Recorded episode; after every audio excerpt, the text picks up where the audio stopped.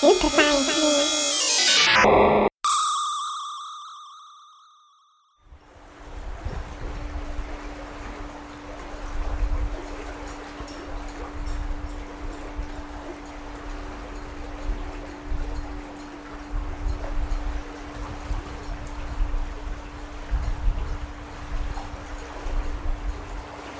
Willkommen bei Super Science Me Wissenschaft und Fiktion auf Radio Orange 94.0.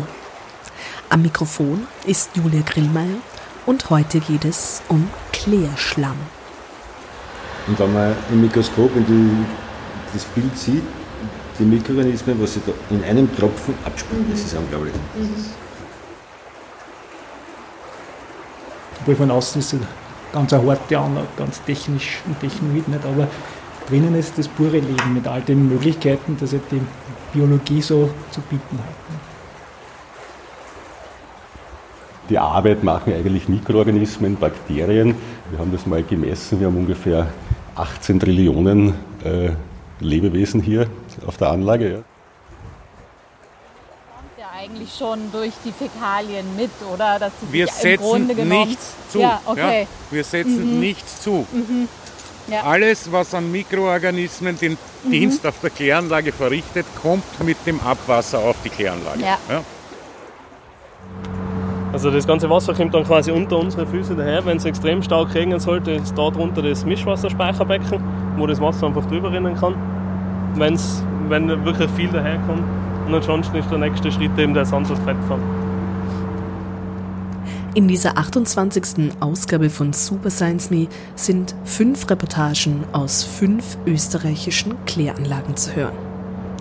Eva Seiler und ich haben Karl Wögerer auf der EBS Wien getroffen, Peter Schweighofer und Thomas Gamperer auf der Kläranlage Linz-Asten, Harald Erber und Chiara Köfler auf der Kläranlage Innsbruck, Herbert Huber auf der Kläranlage Mödling und Günter Schamböck auf der Kläranlage Himberg.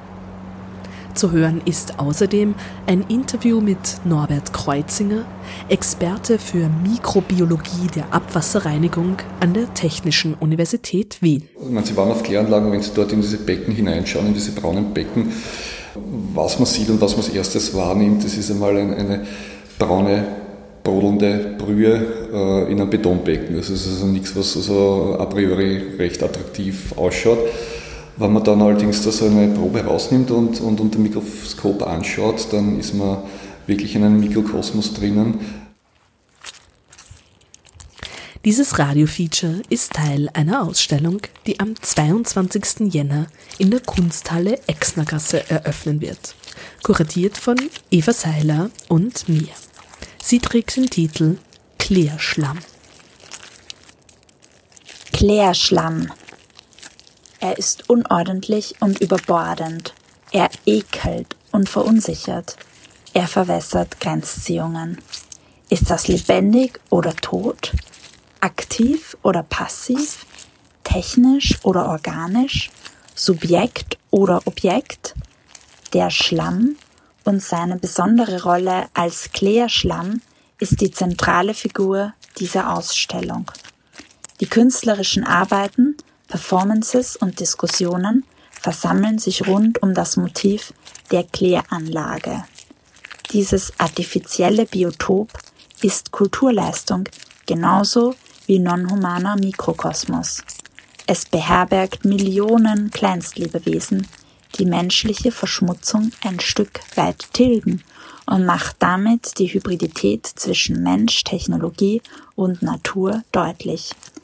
Gegen aufklärerisch-humanistische Wissenschaftspraktiken des Sezierens und Kategorisierens sowie zeitgenössischen Vorstellungen von Hygiene und Sauberkeit setzt die Ausstellung das Gewirre, die Spekulation und die Unordnung. Der Klärschlamm wird unser Komplize im Versuch, Kollaborationen mit nichtmenschlichen Lebensformen zu denken. Non-arrogant collaboration with all those in the muddle, wie es die Philosophin Donna Haraway formuliert.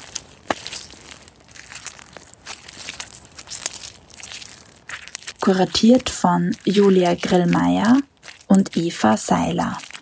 mit Arbeiten von Sophie Jenner, Heribert Friedel, Christina Gruber, Leon Höllhumer, Anastasia Jamoleva, Georg Oberlechner, Michelle Pagel, Lukas Posch, Tomasz Scheuswohl, Saskia Teniklin. Aus dem Ausstellungstext zu Klärschlamm. Eröffnung am 22. Jänner in der Kunsthalle Exnergasse im Wiener WUK.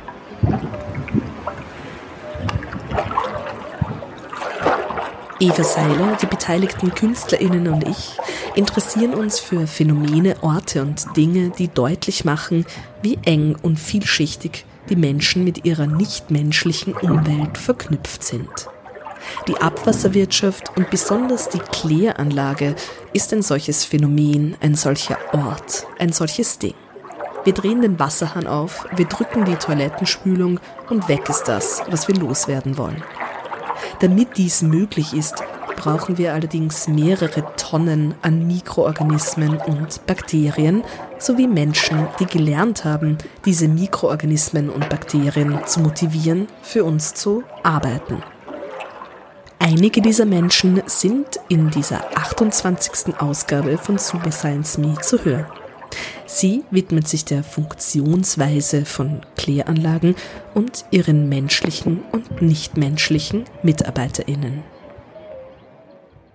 Die neuen molekularbiologischen Methoden erlauben das ja, dass man schaut, wie viele verschiedene Bakterienarten hat man da drinnen. Da haben wir ein paar tausend verschiedene Arten drinnen, die also alle äh, ihre Energie auf unterschiedliche Art und Weise äh, gewinnen und bei dieser Energiegewinnung, das brauchen sie für die Vermehrung, die Energie, bauen sie unterschiedliche Dinge ab. Das heißt, die, wenn man das mit Menschen vergleicht und sagt, okay, also jeder hat einen unterschiedlichen Beruf, um Geld zu verdienen, um zu überleben, dann haben die Bakterien unterschiedliche Stoffwechselleistungen und können unterschiedliche Dinge abbauen und, und können damit Energie fürs, fürs Leben auf unterschiedliche Art und Weise generieren. Und das ist im Prinzip die Basis, wie Abwasserreinigung funktioniert. Wir haben tausende Substanzen im Abwasser drinnen und ähm, wir brauchen unterschiedlichste Bakterienarten, die diese unterschiedlichen Substanzen auch abbauen, sodass am Ende hinten dann möglichst wenig dann, dann rauskommt. Norbert Kreuzinger über die Kleinstlebewesen im Klärschlamm, die die organische Verschmutzung in unserem Abwasser abbauen. Es sind die gleichen Mikroorganismen und Bakterien, die auch in natürlichen Gewässern vorkommen und diese reinigen. Auf unseren Kläranlagen wird dieses Prinzip aus der Natur verdichtet, sodass auch so große Mengen an Abwasser, wie sie in Städten anfallen, gereinigt werden können, bevor sie in den Wasserkreislauf rückgeführt werden. Also in einen Fluss, man nennt ihn dann Vorfluter, wieder eingeleitet werden. Welche Verschmutzungen aus unserem Abwasser herausgeholt werden und mit welchem Prozedere, dazu hören wir in die Kläranlagen EBS Wien, Linz-Asten, Innsbruck, Mödling und Himberg. So, also wir sehen hier äh, eine schematische Darstellung der Kläranlage. Grundsätzlich gibt es, äh, das sind alle Kläranlagen gleich, was das angeht. Die Ausführung ist dann teilweise unterschiedlich und Feinheiten sind anders, aber prinzipiell gibt es eine mechanische Reinigung die biologische Reinigung und die Nachklärung, mhm. ja, die eigentlich nur dazu dient, den Schlamm vom gereinigten Abwasser zu trennen. Der Schlamm verbleibt in der Anlage, das gereinigte Abwasser rinnt aus. Also vorgeschaltet ist immer eine mechanische Reinigungsstufe. Also hier fließt das Ganze zu, dann ist eine mechanische Reinigungsanlage, wir werden das dann auch, auch sehen. Also im Schotterfagen dann wird, müssen wir das Abwasser wieder heben, das passiert über, über Schneckenpumpen wird es ungefähr um 5,5 Meter gehoben, fließt dann durch einen Sandfang, wo sich, äh, wie der Name schon sagt, Sand absetzen kann in, in einer beruhigten Zone. Es fließt durch eine Rechenanlage. Dann hier dann in die, in die Vorkleidung gelangt, wo es nochmal, da schaut das Abwasser dann aus, als ob es wirklich stehen würde. Ja. Es fließt aber ganz langsam mit, mit ungefähr zwei Meter pro Sekunde noch weiter und äh, da können sich dann die feinsten Stoffe absetzen. Ja. Das ist dann das Ende der mechanischen Reinigung. Also wir haben im Beginn äh, die Rechenhalle. Grobrechen sind wir hier mit einer Rechengutentwässerung. Hier befindet sich der Zulauf. Mhm. Die ganzen Grobstoffe, Feststoffe, was herschwimmt, Die Klopapier, Fäkalien werden mit den Grobrechen heraustransportiert aus dem Abwasser. Wird dann weitergepumpt in einen Feinrechen, also ganz fein. Und dann ist der Verlauf in den Sandfang. Das ist jetzt im Sand- und Fettfang. Da ist quasi im breiten Teil wird Luft eingeblasen, dass sich so eine Luftwalze bildet. Die hilft zum einen dadurch, dass sich der Sand besser absetzen kann, weil ich durch das Einbringen von der Luft weniger Auftriebskraft habe. Und durch das sinkt der Sand schneller ab. Und die Mauer, was ist, die geht nur circa einen halben Meter unter das Wasser und da druckt es das Fett runter rauf. Deswegen schwimmt da auf der Seite das Fett oben auf und bei den Dicken setzt es den Sand ab. Und dann fährt der, der Räumer fährt dann zeitgesteuert und saugt quasi den Sand ab. Der wird dann gewaschen und geht auf die Deponie und das Fett wird oben abgeschöpft und geht in den Faltum. Das Zulaufpumpwerk in diesem großen Querriegel ist die sogenannte Rechenanlage drinnen, wo die gröbsten Stoffe aus dem Abwasser rausgefiltert werden. Nachfolgend diese tonnenförmigen Gewölbe, das ist der sogenannte Sandfang. Das Abwasser bringt auch Sand mit, den wir nicht in der Folge dabei haben möchten. Also da wird die Fließgeschwindigkeit reduziert, der Sand hat die Möglichkeit, sich abzusetzen. Die wird dann abgeschieden und abgezogen von unserer Seite her. Und nachfolgend kommen diese beiden großen runden Becken, sogenannten Vorklärbecken, die letzte Stufe der mechanischen Reinigung, ganz primitiv, indem ich die Fließgeschwindigkeit noch weiter reduziere, setzen sich dann die ersten organischen partikulären Stoffe ab. Und dieser primäre Schlamm, wie wir ihn nennen, wird eben durch einen rundum laufenden Räumer gesammelt, abgepumpt. In diesen drei zylindrischen abgedeckten Gebäuden wird er durch Schwerkraft noch eingedickt. Weil die Hauptaufgabe ist, möglichst wenig Wasser da in die Faulanlage zu bringen, sondern möglichst viel Schlamm hereinzubringen. Wird hier eingedickt und dieser primäre Schlamm, also der erst, die erste Quelle unseres Klärschlammes, ist dieser primäre Schlamm, wird dann in diese Faulanlagen gepumpt.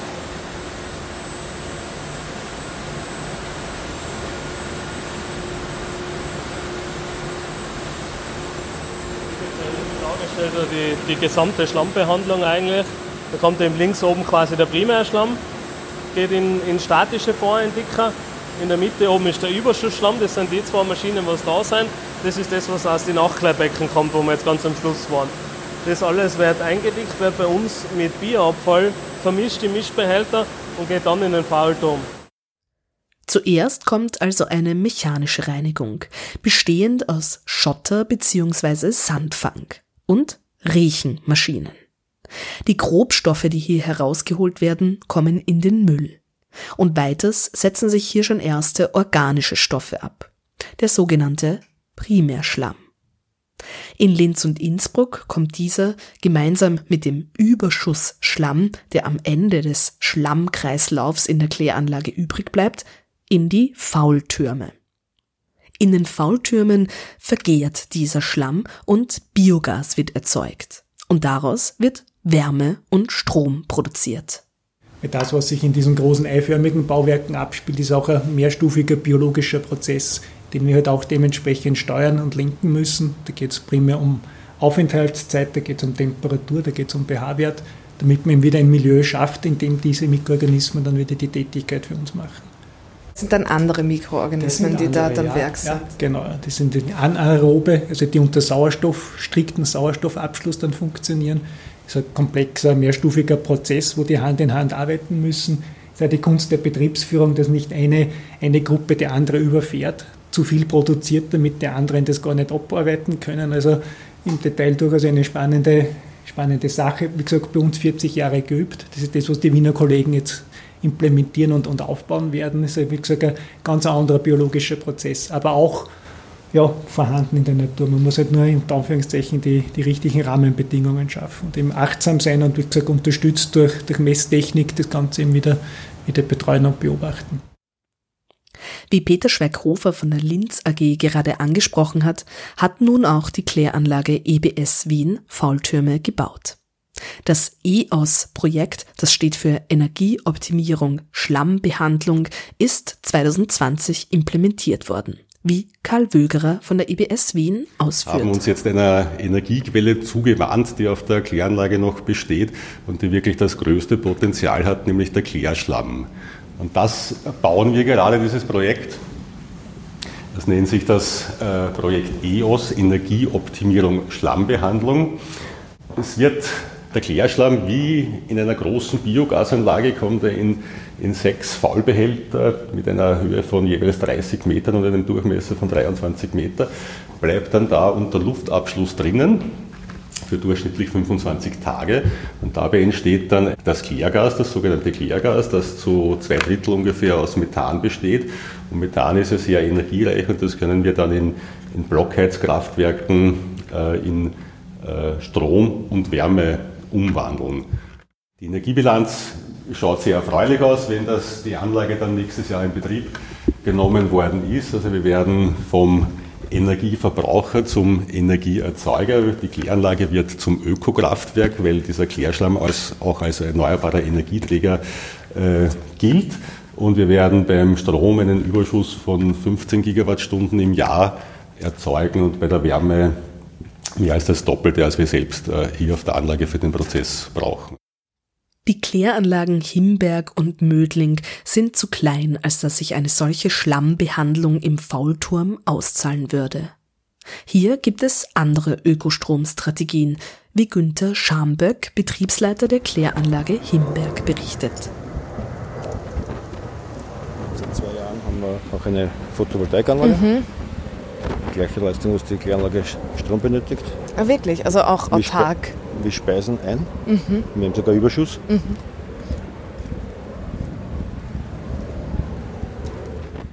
Das ist nicht zuletzt sinnvoll, weil Kläranlagen selbst sehr viel Energie benötigen. Und zwar vor allem zur Belüftung des Abwassers bzw. des Schlamms in der biologischen Reinigungsstufe. Die biologische Reinigungsstufe erfolgt nach der eben geschilderten mechanischen Reinigung. Sie ist das Herzstück der Kläranlage, wie Harald Erber, Betriebsleiter der Kläranlage Innsbruck, sagt.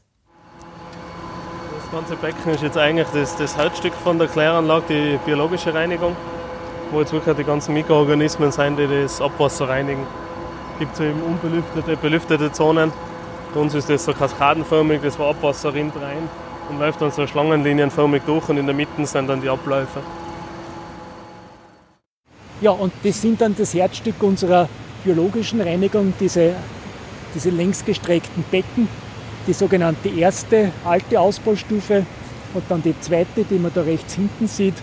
Das sind eben diese Belebungsbecken, wo eben diese 350 bis 400 Tonnen Mikroorganismen drinnen sind, die eben äh, mit Sauerstoff versorgt werden müssen, wo umgewälzt wird, wo das Abwasser, das fließt entlang, man sieht da so schmale Gerinne und Abdeckungen, fließt entlang dieser schmalen Abdeckungen nach vorne bis zu dieser ersten Stufe hin und wird dann dort mit, dem, mit den Mikroorganismen, die aus den Nachklärbecken abgezogen werden, die werden wieder in den Prozess zurückgeführt, kommen dort in den Kontakt mit dem Abwasser und vollziehen dann quasi die Reinigungstätigkeiten, die wir von ihnen erwarten.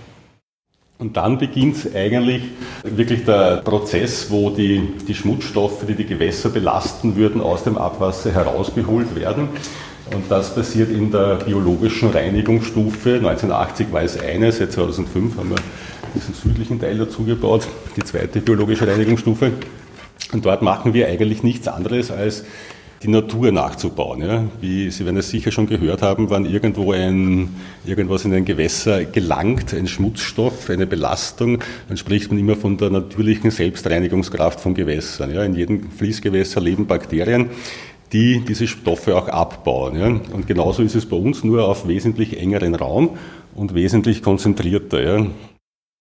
Die biologische Reinigungsstufe der Kläranlage besteht also aus verschiedenen Becken, in denen die Mikroorganismen, die mit dem Abwasser mitkommen bzw. im Schlamm der Kläranlage heimisch sind, unterschiedliche Bedingungen vorfinden. In den sogenannten Belebungsbecken werden sie mit Sauerstoff versorgt. Andere Becken sind eher für die anaeroben Bakterien besonders anregend, die lieber ohne Sauerstoff auskommen. Dazu Herbert Huber von der Kläranlage Mödling. Als nächstes haben wir dann das sogenannte Anaerobecken, also ein Becken ohne Belüftung, äh, das durchflossen wird. Ähm, da, ist, da kommt auch in diesem Becken kommt zum ersten Mal der Schlamm dazu, zum rohen Abwasser, ja, der also die Mikroorganismen enthält, die für die biologische Abwasserreinigung verantwortlich sind. Ähm, hier wird das aber nur äh, durch, mit, mit Rührwerken durchgemischt, dass damit sich der Schlamm am Boden nicht absetzen kann. Das ist geringfügig schwerer äh, als das Abwasser. Hier wird also nur gemischt. Und in weiterer Folge im Herzstück der Anlage in den Belebungsbecken kommt dann auch Sauerstoff dazu. Ja, wir haben hier in jedem der beiden Becken sechs Mammutrotoren, das sind große Oberflächenbelüfter. Ich weiß nicht, ob Sie den einen da draußen gesehen haben, der in der Wiese steht. Die Becken sind abgedeckt, da können wir nicht reinschauen, darum ja. steht der eine zu Demonstrationszwecken in der Wiese. Diese Oberflächenbelüfter bringen also die Luft, Luftbläschen durch Rotation ins Wasser, daraus ziehen die Mikroorganismen den Sauerstoff und hier passiert die eigentliche biologische Abwasserreinigung.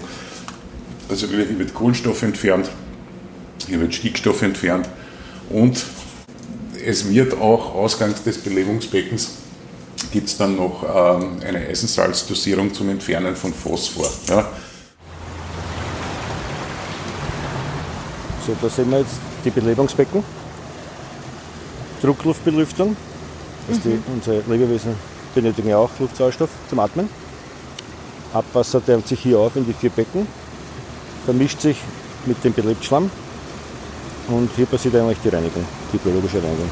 Und jede der beiden biologischen Reinigungsstufen besteht jeweils aus einem Belebungsbecken und dann einem dazugehörigen Absetzbecken.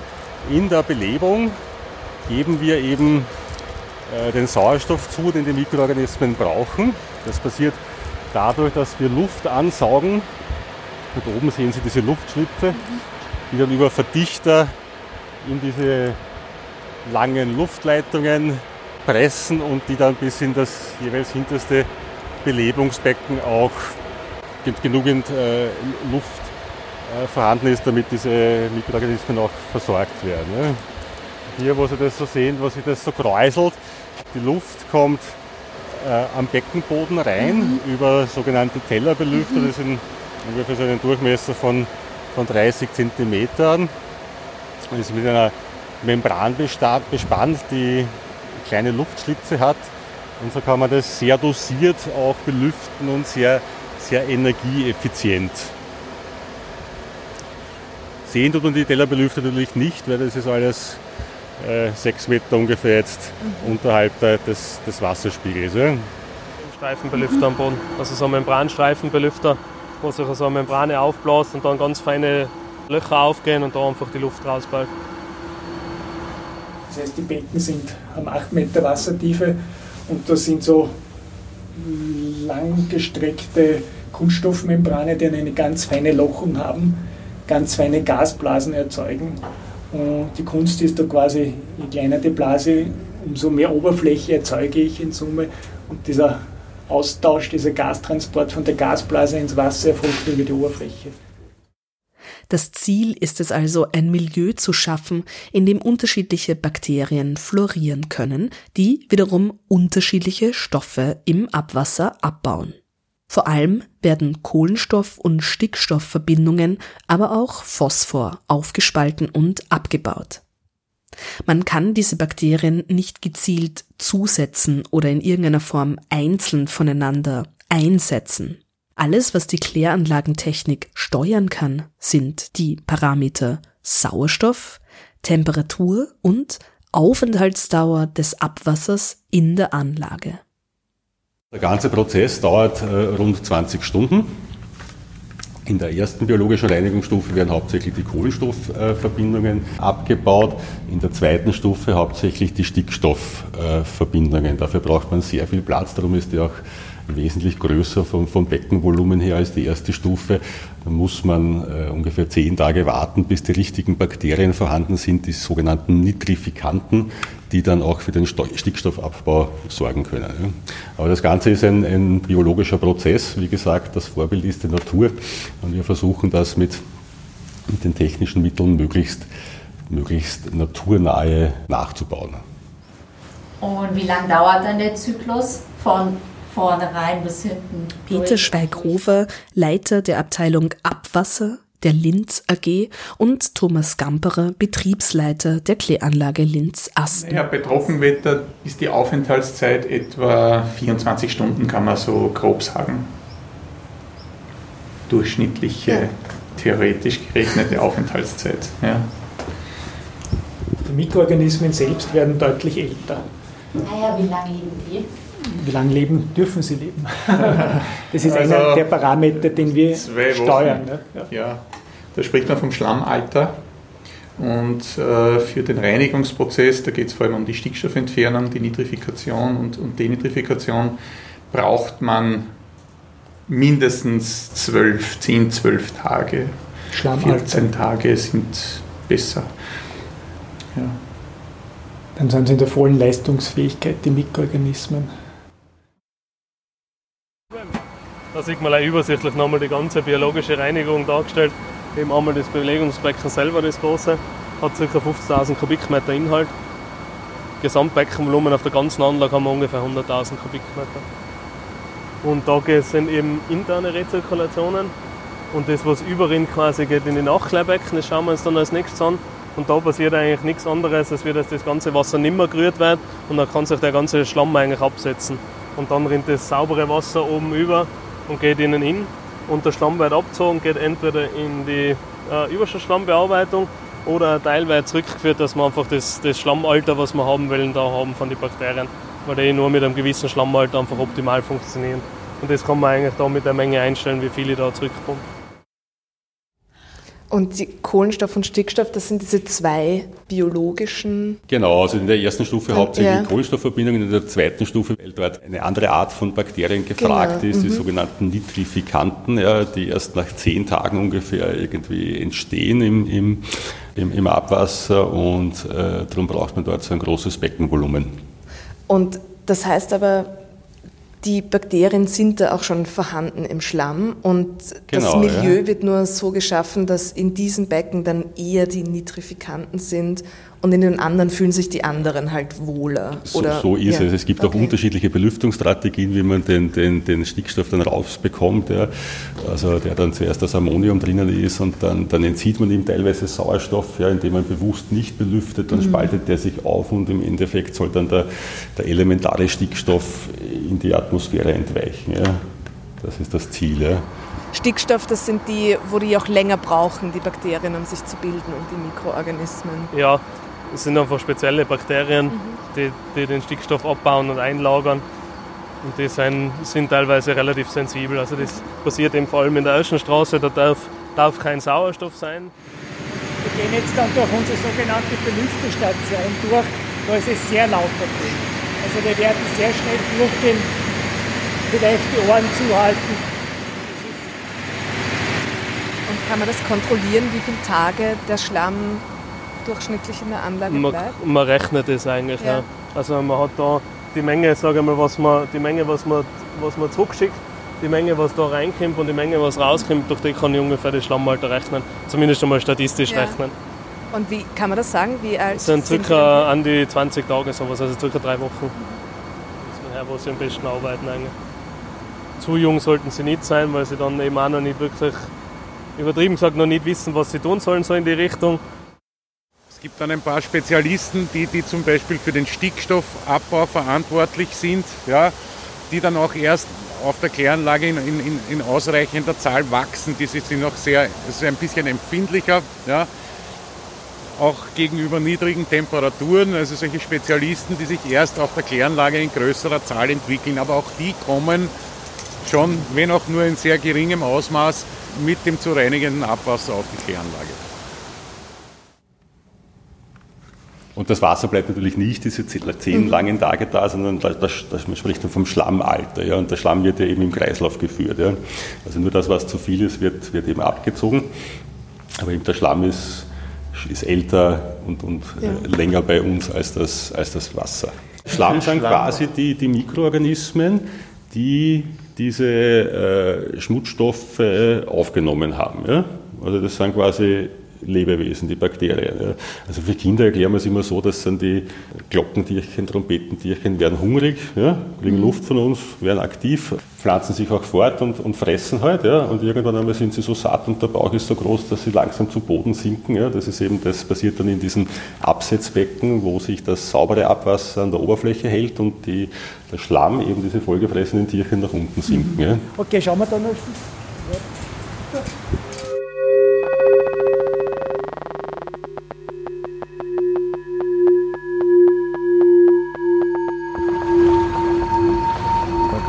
Erkennen, was das sein soll. In den meisten Fällen sind das Paradeiser. Ah, wirklich? Ja. Naja, dadurch, dass da sehr viele Paradeiser noch im Wasser drinnen sind und die werden dann, äh, bleiben dann dort hängen, wachsen an den unmöglichsten Stellen. Das Medium Nährstoffe ohne Ende, Feuchtigkeit und eben diese Samen drinnen sind äußerst robust. Wir haben schon Gelegenheiten gehabt, wo halt irgendein Becken übergegangen ist, der, der, der, der Faulschleim ist und dann dieser, in diesem Rollschotter verschwunden, hat dann oberflächlich nichts gesehen. Und nach einigen Tagen oder Wochen, wenn man nicht genau hingeschaut hat, plötzlich sind dann so hohe Tomatenstauden hier gestanden. Ne? Der Paradeiserkern geht durch die Verdauung durch, durch die Schlammlinie durch und keimt wieder. Also das ist ja. interessant, ja, dass das so robust ja, ist. Ganz, ja. Weil das absolutes Nährmedium ist für, die, für diese Pflanzen. Ne? Und das ist auf Kläranlagen, wo Klärschlamm ist, werden Sie das überall finden. Ne? Noch eine ganz andere Frage. Wachsen bei euch auch so viele Paradeiser? Jein, viel ist nicht, aber schon an den, an den kuriosesten Orten, sag ich mal. Also überall, wo irgendwo einmal ein Klärschlamm hinkommen kann, kann es sein, dass was wächst. Und wir haben es teilweise auch schon auf die Dächer gehabt, dass da auf einmal so eine Staude gewachsen ist. Wie auch immer das da raufkommt, aber, aber ich weiß, die, die Tomatenkerne sind sehr resistent eigentlich. Also die, die fangen dann irgendwann wieder zu wuchern an. Ja. Die kommen ja wahrscheinlich einfach auch schon auf dem natürlichen Weg in die genau. Kläranlage. Genau. Werden auch in der Verdauung nicht abgebaut, kommen, kommen auf die Kläranlage. Ja werden auch im, im Fallturm, im Fallprozess eigentlich nicht wirklich aufgeknackt oder nicht, nicht abgebaut. Ja. Wir haben schon scherzhalber gesagt, man könnte das eigentlich als Tomatensamen mit Substrat verkaufen.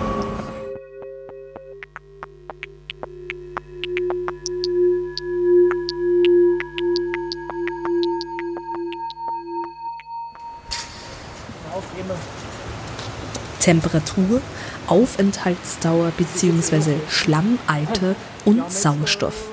Das sind die drei Schrauben, an denen man auf einer Kläranlage drehen kann, um die Bakterien möglichst munter und vor allem hungrig zu machen. Dazu Norbert Kreuzinger von der TU Wien. Also unterm Strich, wenn man es wirklich auf die Basis herunterbricht, haben Sie nur eine Handvoll Möglichkeiten, was Sie tun können auf den Kläranlagen. Sie können den Bakterien Sauerstoff in unterschiedlicher Konzentrationen zur Verfügung stellen. Es ist natürlich so, dass die Bakterien auch eine gewisse Bandbreite haben. So wie der Mensch, also vom Salatblattl bis zur Stötzen, äh, alles verwerten kann als, als, als evolutionärer Allesfresser, ist es auch bei den Bakterien, dass die jetzt nicht spezifisch nur ein Substrat brauchen, sondern äh, mehr.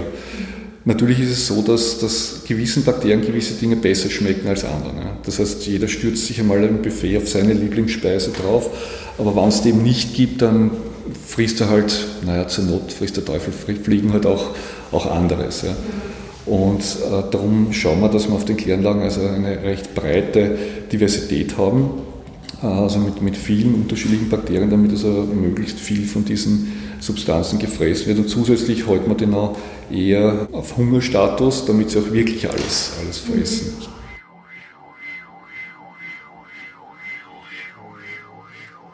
Also zusetzen tun wir die Bakterien nicht. Mhm. Die sind an und für sich in der Umwelt vorhanden. Das Einzige, was wir machen, wir selektieren sie. Mhm. Das heißt, äh, in, was wir, wir versuchen zu verstehen, welche Bedingungen brauchen sie. Wir haben zuerst vom Sauerstoff gesprochen. Ein weiterer Punkt ist die Vermehrungsrate, also wie schnell vermehren sich die, wie, lange Zeit, wie, wie viel Zeit brauchen sie für die Vermehrung. Unsere Darmbakterien, die Kolibakterien vermehren sich optimalerweise, wenn alles passt, alle 20 Minuten. Wumms, wumms, wumms. Also es geht verdammt schnell. Auf den Kläranlagen sind wir im mehrere Tage Bereich. Das heißt, das Bakterien, also weil wir, ihnen, weil wir ihnen wenig Futter geben, weil wir sie eben eher bei Hunger halten, brauchen sie 10, 14 Tage, je nach Temperatur auch, um sich einmal zu vermehren. Das heißt, und je länger wir den Bakterien Zeit geben, sich zu vermehren, desto mehr gibt man auch irgendwelchen Spezialisten die Möglichkeit, dass sie sich vermehren und dass sie im System drinnen bleiben, weil die in der Regel dann wirklich auf irgendwas ganz Schräges, auf irgendeine schräge Verbindung Fokus, also konzentriert sind. Das heißt, man kann über, die, über dieses sogenannte Schlammalter, ähm, wie lange so eine Bakterien quasi im System drinnen ist, bevor es als Klärschlamm dann, dann aus dem System herausgezogen wird. Das, das ist ein ganz ein wichtiger, wichtiger Faktor.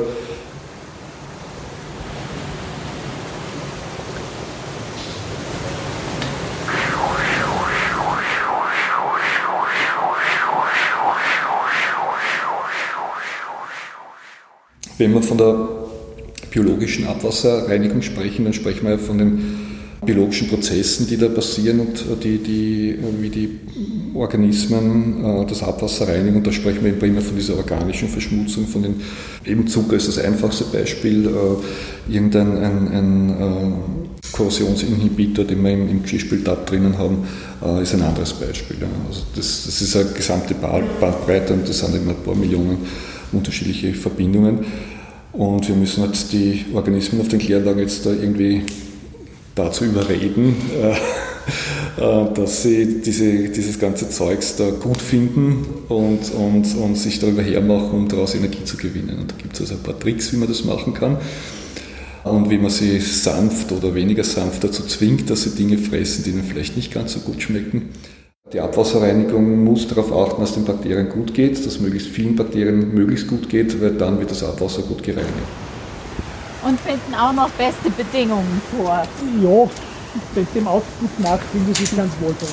Also adaptieren sich an die eine oder andere Linzer Spezialität, die uns da geschickt wird. Also das ist, ist schon immer noch faszinierend und erstaunlich, was da die Biologie imstande ist zu leisten. Ja. Und es gibt dann immer wieder in der Wissenschaft neue Erkenntnisse über neue Stoffpfade, also wo man dann draufkommt, irgendwo gibt es also ein Viech, da, da, hat irgendwer beobachtet, das macht ganz schräge Dinge. Ähm, und die Frage ist jetzt, wie können wir, äh, wann das irgendwie diese, diese, diese, Fähigkeit, dieser Prozess also für, für das Abwasser oder für die Reinigung interessant ist, wie, wie können wir die, die, die technischen Prozesse eben auf der Kläranlage so gestalten, dass wir diesen komplett schrägen Organismen äh, die Chance geben, dass sie sich dort vermehren.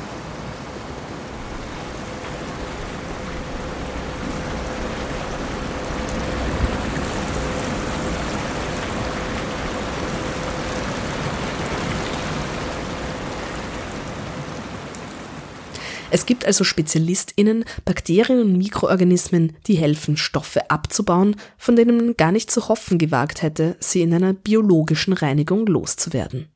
Es geht sehr viel durch mechanische und biologische Reinigung, aber auch nicht alles kann vollständig aus dem Wasser bzw. dem übrigbleibenden Klärschlamm herausgeholt werden. Chemie schreitet voran und die Fülle der chemischen Stoffe wird immer mehr. Das kommt mitunter von Punktquellen von produzierenden Betrieben, aber auch aus der Fläche. Und da ist auch jeder von uns mit dabei. Jede Hautcreme, jede Zahnpasta, jedes Shampoo, jeder Hausanstrich, jede Farbe, auf irgendeine Art und Weise wird das einmal im, im, im, Wasser und mitunter auch im Abwasser landen. Und damit müssen nicht unsere Anlagen umgehen. Für gewisse Stoffe sind wir ausgelegt, die biologisch einem Abbau zugänglich sind, auch einige synthetische. Gewisse Pharmazeutika kann man schon biologisch abbauen, aber nicht gesichert abbauen. Also dieser ganze Cocktail, der für uns als, als Menschen, als Zivilisation in Umlauf gesetzt wird, das ist schon etwas, was uns in die Zukunft hinein verstärkt beschäftigen wird. Wir bauen auf den Kläranlagen so um die, um die 98 Prozent der organischen Verschmutzung ab. Wir haben aber auch andere Substanzen drinnen. Das ist jetzt gerade ein, ein, ein Schwerpunkt auch in der, in der Forschung. Medikamentenrückstände, Süßstoffe im, im, von, von Getränken Korrosionsschutzmittel, die wir in Geschirrspültabs drinnen haben oder in Wäschewaschmitteln und so weiter. Und die sind teilweise nicht abbaubar. Also die marschieren eins zu eins durch. Wir leben heute in einer chemischen Umwelt. Einige Substanzen davon werden diskutiert, Glyphosat und, und Hormone und so weiter. Aber die anderen, äh, ja, 139.999.999 einzig werden nicht diskutiert. Und die haben wir natürlich in unterschiedlichen Konzentrationen auch im, im Abwasser. Wenn Sie sich vor Augen führen, äh, wie eine Gesellschaft in der Steinzeit funktioniert, welche Elemente des Periodensystems wir damals verwendet haben. Da haben wir einen Kohlenstoff, einen Stickstoff, einen Sauerstoff, einen Wasserstoff als die Hauptelemente verwendet. Das ist dann in der, in der ähm, sag's mal, zum, bei der Entwicklung der Hochkulturen hat sich das verändert, da ist dann auch noch Blei, Ferrore und so weiter dazukommen, Kupfer, die Edelmetalle, Waffenherstellung. Und wenn Sie sich heute anschauen, dann haben wir in einem Handy haben wir alle Elemente des Periodensystems mehr oder weniger drinnen. Und diese Dinge müssen abgebaut werden, also bergmännisch, irgendwo aus den Rohstoffen. Die können nicht zu 100% extrahiert werden aus den Rohstoffen, das heißt, das gelangt von einem Deposit äh, quasi in die Umwelt, so wie man sagen, äh, das Erdöl ist immobilisiertes CO2 im Prinzip und wird dann wieder in die Umwelt freigesetzt, wenn wir, wenn wir Öl verbrennen. So ähnlich haben wir es natürlich auch bei den mineralischen Rohstoffen. Die liegen irgendwo in Erd, auch wenn sie Quecksilber oder, oder irgendwelche anderen Substanzen giftig sind. Dort stören sie aber nicht. Das ist quasi ein, ein Lager, was die, die Natur eingekapselt hat und werden verwendet, ähm, werden zwar zu quasi 95 Prozent oder zu welchem Prozentsatz auch immer aus dem Muttergestein rausgelöst, aber der Rest geht halt irgendwo dann in die Umwelt und dann werden diese Substanzen genutzt überall und kommen dann äh, im Zuge der Nutzung dann wieder in die, in die Umwelt. Also früher war es so, dass eher während der Produktion äh, die, diese Freisetzung war, und das haben wir noch immer in, sage ich mal, Indien, Antibiotika und so weiter. Bei uns ist es eher so, dass die Nutzung die, die Sachen in die, in die Umwelt wieder bringt, also nicht die Produktion, äh, sondern eher die, die, die Nutzung. Und das sind im Prinzip wir alle. Und, und wir alle wissen es eigentlich nicht, dass wir das tun. Ja. So wie der Tag quasi drüber rennt, geht es dann eben in die großen Becken.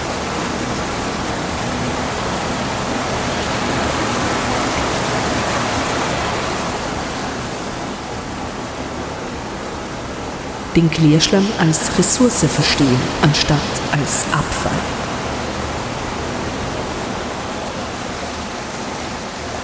Das Abwasser wird eigentlich momentan, oder es gibt so ein bisschen Paradigmawechsel. Das Abwasser ist also keine Verschmutzung mehr, die wir äh, entfernen müssen, reinigen müssen, sondern es ist eigentlich eine Ressourcenquelle, weil eben alles drinnen ist. Und jetzt schaut man, was kann man da rausholen, um es wieder in den Kreislauf zu führen. Das heißt, äh, wie kann man das Abwasser quasi bergmännisch äh, wiederverwenden und, und bestimmte Substanzen da rausholen. Phosphor ist ein gutes Beispiel.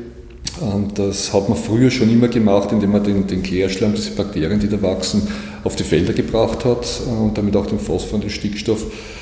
Dadurch, dass wir also da viele andere Substanzen drinnen haben, die nicht ganz so toll sind für die Böden und die Pflanzen, ist es ziemlich in Verruf geraten, aber jetzt haben wir technische Möglichkeiten, dass man äh, über, gibt es mehrere Möglichkeiten, da den Phosphor in einer Qualität herausholt aus dem Abwasser, wie er auch in, in, in Kunstdünger drinnen ist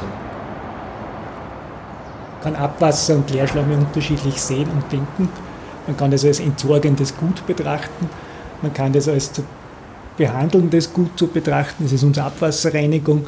Man kann es aber auch als Wertstoffstrom betrachten. Und da sind Wertstoffe drinnen. Und wie gesagt, ein ganz auffälliges ist eben dieser Energiegehalt, den wir zu einem sehr hohen Prozentsatz wirklich nutzen können über unsere Klärschlammbehandlung. Es sind allerdings im Klärschlamm selbst auch noch andere Wertstoffe mit drinnen. Oder Parameter, der immer mehr äh, relevant wird, ist der, ist der Phosphor. Und wenn man jetzt weiß, dass beim, bei einer nationalen Betrachtung, dass sehr viel des Phosphors, der national eingesetzt wird, sich am Ende des Tages im Klärschlamm wiederfindet. Und wenn man weiß, dass Phosphor ein paar wesentliche Eigenschaften hat, es ist ein fossiles Element, das wächst nicht nach. Es ist durch nichts substituierbar. Das ist ein ganz entscheidendes Kriterium substituierbar im Energiestoffwechsel der Menschen, der Lebewesen wie auch der Pflanzen. Und es kommt zu nahezu 100 Prozent von außerhalb der Europäischen Union. Also daher eine absolut kritische Ressource. Und wenn man weiß, dass dieses Element zu einem sehr hohen Ausmaß in, sich im kommunalen Klärschlamm befindet, ist es nur naheliegend, dass man dort versucht, national und auch auf europäischer Ebene möglichst eine hohe Rückgewinnungsrate des Phosphors aus dem Klärschlamm zu machen. Und man hat lange Zeit Klärschlamm wirklich und ist nach wie vor ein Wertstoff, der natürlich mit, mit Hygienethemen und mit, mit Schadstoffen überlagert ist. Aber wenn ich, und das ist in Österreich wirklich sehr weitgehend geschehen, eine gute Qualitätssicherung bei diesen Gewerbebetrieben mache, ich habe gesagt, wir haben 600 an der Zahl, dann kann ich den Schadstoffgehalt im Klärschlamm so weit reduzieren, dass es vertretbar ist, unter gewissen Rahmenbedingungen den direkt in die Landwirtschaft zu bringen. Wäre wär natürlich wenn ich so einen kurzen Kreislauf habe, der schönere Weg. Weil ich muss den dann nur mehr entwässern und kann ihn direkt, äh, inklusive aller anderen Stoffe, die wertvoll sind, die Organik, das Kalium, Schwefel ist wichtig, Stickstoff und Phosphor kann ich dann direkt zur Verfügung stellen. Den Weg, den wir als große Kläranlage werden gehen müssen, das führt dazu, dass als einziger Wertstoff nur Phosphor überbleibt. Die Organik wird verbrannt, alle anderen Stoffe werden zum Teil auch oxidiert und ähnliches. Bei uns bleibt dann wirklich nur mehr Phosphor als Wertstoff über. Von der Kläranlage Mödling kommt ein Teil des anfallenden Klärschlamms zu einem Kompostierbetrieb und ein anderer Teil kommt letztendlich direkt aufs Feld. Das ist der direkteste Weg, um den Phosphor, der in sehr hohem Maß im Klärschlamm enthalten ist, zu nützen. Das ist auf den großen Anlagen schon jetzt nicht mehr möglich und Herbert Huber von der Kläranlage Mödling bezweifelt auch, dass dies in kleinen Anlagen zukunftsträchtig ist. Denn es sind zu viele anthropogene bzw. endokrine Stoffe in unserem Abwasser, wie er erklärt. Also da müssten für die äh, Entfernung von endokrinen Substanzen wäre natürlich ein zusätzlicher Reinigungsschritt erforderlich. Das Problem ist, dass das so große Moleküle sind, die äh, in der Kürze der Aufenthaltszeit auf der Kläranlage biologisch nicht abbaubar sind. Das geht nicht. Ja? Das heißt, man müsste dann hm, zum Beispiel Aktivkohlefilter, andere Substanzen, die diese Dinge adsorbieren, verwenden, ja, um äh, endokrine Substanzen auch äh, gezielt aus dem Abwasser rauszuholen. Gesagt, da gibt es eine sagen fast einen philosophischen Streit schon seit Anbeginn, was mache ich mit dem Klärschlamm? gibt es so schöne Aussagen, kann man das formulieren, ein, ein Prozent der Menge, 50 Prozent des Aufwandes und 100 Prozent der Sorgen. Das ist Klärschwamm für einen Kläranlagenbetreiber. Kleine Mengen, kostenmäßig in etwa die Hälfte und wenn ein Kläranlagenbetreiber ein Problem hat, dann prima wohin mit dem Klärschlamm. Vermutlich ist also, wie Norbert Kreuzinger ausgeführt hat, eine Rückgewinnung des Phosphors aus der Asche des zuvor verbrannten Klärschlamms der Weg, den die Branche letztendlich einschlagen wird.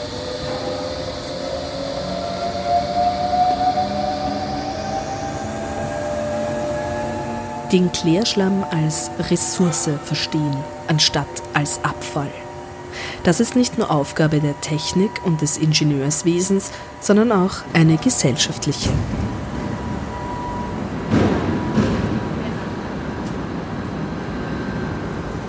Im Grunde genommen alles so Energiekreisläufe sind, wo man halt auch dann doch auch ein, als Individuum zumindest ein bisschen was äh, auch Ja, also mir kommt schon vor, dass sie schon wesentlich mehr darauf achten als wieder vor, weil einfach doch ein bisschen im Hinterkopf hast, was passiert damit. Also ich sage, ein paar Sachen ja, geht einfach nicht wirklich anders. Aber ich sage, die Sachen, was, was leicht gehen oder was gehen, kommt mir schon vor, dass man da einfach ganz anders schaut drauf eigentlich, oder? Ja, auf alle Fälle. Meine Familie ist jetzt komplett anders geworden. Die achten total drauf auch. Und das ist halt auch oft, dass viele einfach nicht richtig Bescheid wissen und sie es auch nicht so, wenn sie es haben, dann auch nicht so wahrnehmen oder interessiert. Und deine Familie macht es jetzt anders, weil sie über dich wissen? Ja. Ja, ja ich habe sie des Öfteren ein bisschen zusammengeschissen und halt gesagt, dass es nicht so geht und dass man das ändern muss. Und seitdem funktioniert das dann los. wenn man das Kanalisationssystem herausheben würde, wenn man das, das Wasserversorgungssystem mit den ganzen Pumpwerken, wenn man das alles herausheben würde, dann wären das gewaltige Anlagen. So das wie die Adern im Menschen, wenn man es an die Oberfläche und darüber hinausheben würde. Das ist ja. aber vergraben. Ja. Und selbst die Kläranlagen sind, weil halt das Wasser tief ankommt, werden die eher in die Tiefe gebaut. Und weil man schon mal in der Tiefe ist, sind dann auch die Pumpwerke, die wir da haben und brauchen für die Reinigung, sind auch wieder im Keller unten und nicht heraus. Ja. Also es spielt sich da immer sehr viel im Untergrund ab und damit auch die Problematik, dass es gar nicht so wahrgenommen wird, also die, der Wert, der dahinter steckt und die Wahrnehmung, die die Bevölkerung hat, das steht in einem Missverhältnis. Ja.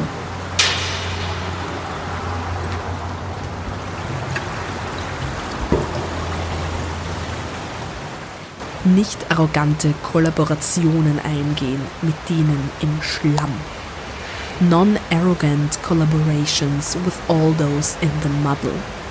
Diesen Satz von Donna Haraway haben wir uns vorgesagt, als wir uns über Kläranlagen, Abwasser, Klärschlamm und den in ihm lebenden Mikroorganismen und Bakterien informierten. Naja, Kollaboration ist ein großes Wort. Niemand hat die Mikroorganismen gefragt, ob sie für uns arbeiten möchten und ihr Vorkommen in der Kläranlage als Arbeit zu bezeichnen, ist vielleicht schon eine allzu menschliche Perspektive auf das, was da im Schlamm vor sich geht. Aber darüber nachzudenken, was da im Kanaldeckel, im Waschbecken, im Klo verschwindet und auf wie viele nichtmenschliche AkteurInnen wir angewiesen sind, dennoch in der Donau und österreichischen Gewässern schwimmen zu können, ist vielleicht ein erster Schritt.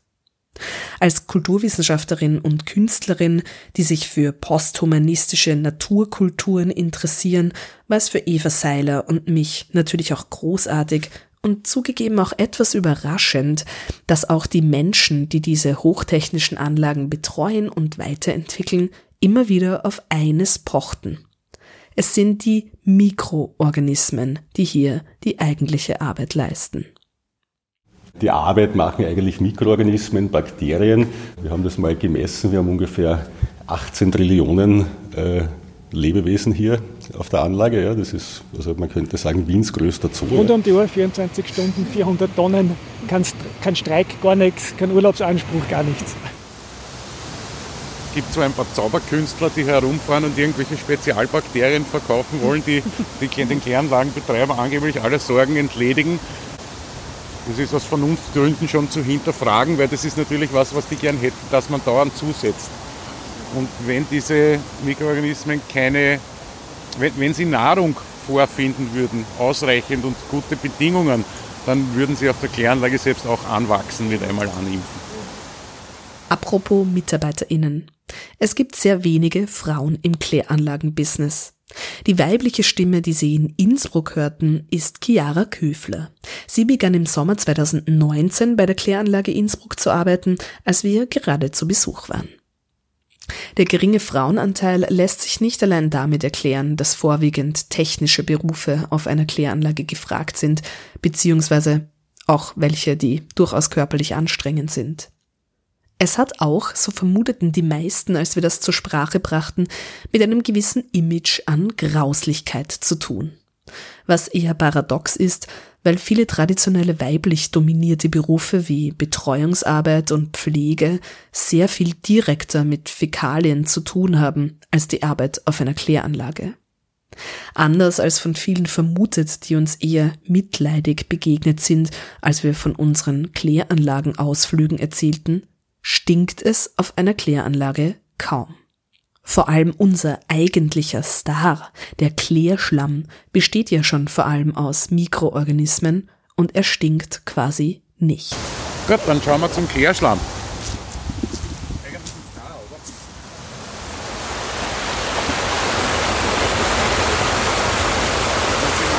Reinigung. So schaut das gereinigte Abwasser aus, wenn ja, es die Kläranlage verlässt. Das ist das Endprodukt unserer Bemühungen, das gereinigte Abwasser das geht eben in dieser Qualität, geht es dann in das, in das Gewässer, in die Donau raus. Also hier sind wir jetzt am Ende des Nachklärbeckens. Mhm. Man sieht hier das saubere Wasser, den Unterschied Zulauf, Ablauf. Mhm. Geht dann eben glasklar. Hinten ja. Bei dem silbernen Häuschen ganz rechts ist die, die Ablaufmessstation, da wird das ganze Abwasser nochmal beprobt, dass das auch wirklich dokumentiert wird, wie dann das saubere Wasser quasi die Kläranlage verlässt und geht dann eben unter der ehemaligen Mülldeponie quasi einen Kanal Richtung äh, inabwärts, ungefähr einen Kilometer, eineinhalb Kilometer inabwärts geht es dann in, in den Vorfluter. Und wie ist da das Verhältnis? Die Inn führt eh so viel Wasser, dass das eigentlich kein Problem ist, oder? Der so, Inn führt wesentlich ja. mehr Wasser, ja. ja. Also das ist, ist eigentlich überhaupt kein Thema. Sie riechen es hier. Äh, diese Faultürme haben eine durchschnittliche Aufenthaltszeit von 30 Tagen. Also die Mikroorganismen, die hier drinnen arbeiten, die werden 30 Tage alt und der Überschuss, der wird permanent befüllt und der Überschuss läuft eben hier über und das ist das platschende Geräusch, das wir hier hören. Wir haben auch diesen leichten Geruch, das ist quasi der, das, das Endprodukt auf unserer Schlammseite, der sogenannte ausgefaulte Klärschlamm. Riecht, ja, weiß nicht, wie er für Sie riecht. Aus Brot würde ich es mir nicht schmieren, das ist klar, aber ist auch nicht so ekelerregend, dass ich sofort davon laufen würde. Laufen Sie nicht davon, denken Sie über Abwasser nach, besuchen Sie Kläranlagen, besuchen Sie unsere Ausstellung.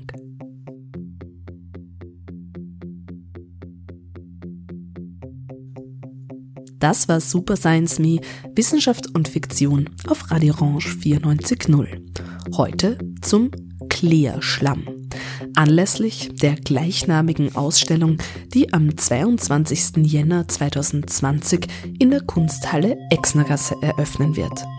Mit Arbeiten von Sophie Jenner, Heribert Friedl, Christina Gruber, Leon Höllhumer, Anastasia Jamoleva, Georg Oberlechner, Michelle Pagel, Lukas Posch, Thomas Scheuswoll und Saskia Tiniklin. Wir werden ebenso eine kleine Diskussionsveranstaltung machen, ein Symposium am 1.2.2020 um 16 Uhr. Und zur Finissage am 28. Februar um 18 Uhr wird es ein paar Performances geben. Wir bedanken uns sehr herzlich bei Karl Wögerer, der die Öffentlichkeitsarbeit der EBS Wien macht, Peter Schweighofer und Thomas Gamperer von der Linz AG bzw. der Kläranlage Linz-Asten, Harald Erber und Chiara Köfler, Betriebsleiter und Sacharbeiterin der Kläranlage Innsbruck, Herbert Huber, Betriebsleiter der Kläranlage Mödling und Günter Schamböck, Betriebsleiter der Kläranlage Himberg, sowie bei Norbert Kreuzinger, Professor an der Technischen Universität Wien, für die Unterstützung unseres Projekts mit ihrer Zeit und Expertise. Super Science Me gibt es wieder am 11. Februar. Und wir denken ein bisschen weiter nach über die menschliche Verschmutzung der nichtmenschlichen Umwelt und auch wie man diese Verschmutzung aus einer anderen Perspektive denken kann. In diesem Fall, wie man sie feiern oder sogar huldigen kann. Am 12. Februar eröffnet die Ausstellung Toxic Temple im Angewandte Innovation Lab und wir können einen Tag vorab schon etwas über diese giftigen Gebietshäuser berichten. Bis dahin wünscht Julia Grillmeier einen guten Start in dieses Jahr und bis bald bei